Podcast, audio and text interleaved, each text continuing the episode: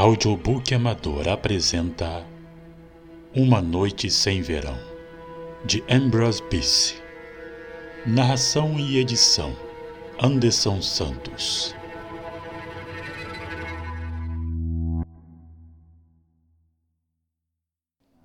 Dizer que Harry Armstrong estava enterrado não era motivo suficiente e convincente para acreditar que estava morto.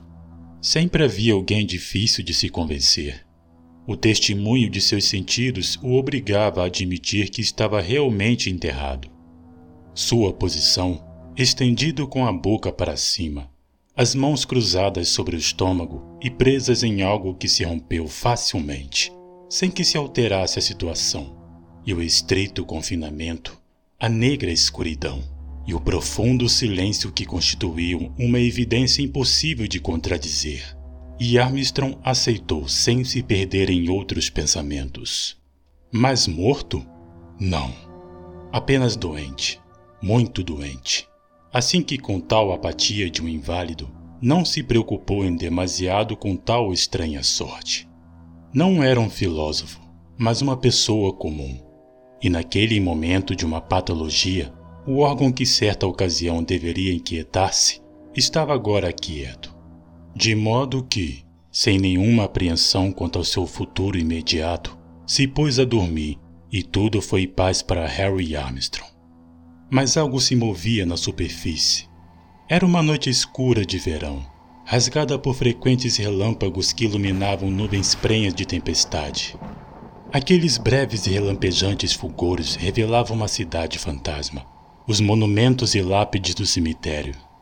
Não era uma noite adequada para que uma pessoa andasse vagabundeando ao redor de um campo santo, de modo que os três homens ali, cavando a tumba de Harry Armstrong, se sentiam razoavelmente seguros.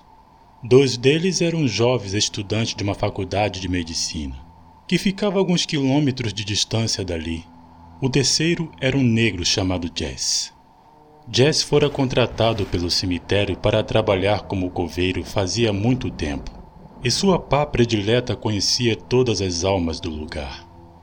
Pela natureza do que naquele momento estava sendo feito, Podia-se crer que o lugar não estava tão povoado como o livro de registro do cemitério fazia supor. Do outro lado do muro, ao longo da estrada, podia-se ver um cavalo e uma carroça esperando. O trabalho de escavação não foi difícil. A terra com a qual havia sido coberta a tumba, algumas horas antes, oferecia pouca resistência e não tardou a quebrar-se, amontoada do lado de fora. Erguer o ataúde requereu mais esforço, mas Jazz era experiente na tarefa e terminou por colocar o caixão sobre um monte de terra cuidadosamente, deixando a descoberto o cadáver vestido com calça negra e camisa branca. Naquele preciso instante, um raio zigue-zagueou no ar, arrancando a escuridão, e quase imediatamente explodiu um trovão. Arrancado de seu sonho, Harry Armstrong ergueu a metade superior de seu corpo até ficar sentado, proferindo gritos inarticulados. Os homens fugiram possuídos pelo terror, cada um em uma direção diferente. Dos fugitivos, dois não regressariam por nada neste mundo. Já com Jess, a coisa era diferente. Com as primeiras luzes do amanhecer, os dois estudantes, pálidos de ansiedade, e com o terror de sua aventura pulsando em suas veias, chegaram na faculdade. Você viu aquilo? exclamou um deles. Deus! Sim. O que vamos fazer?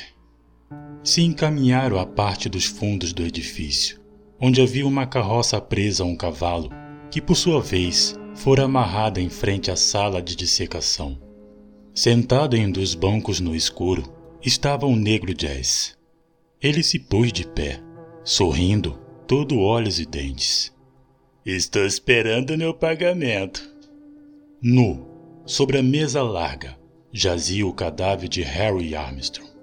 Tinha a cabeça manchada de sangue e terra, por ter recebido o golpe de uma pá.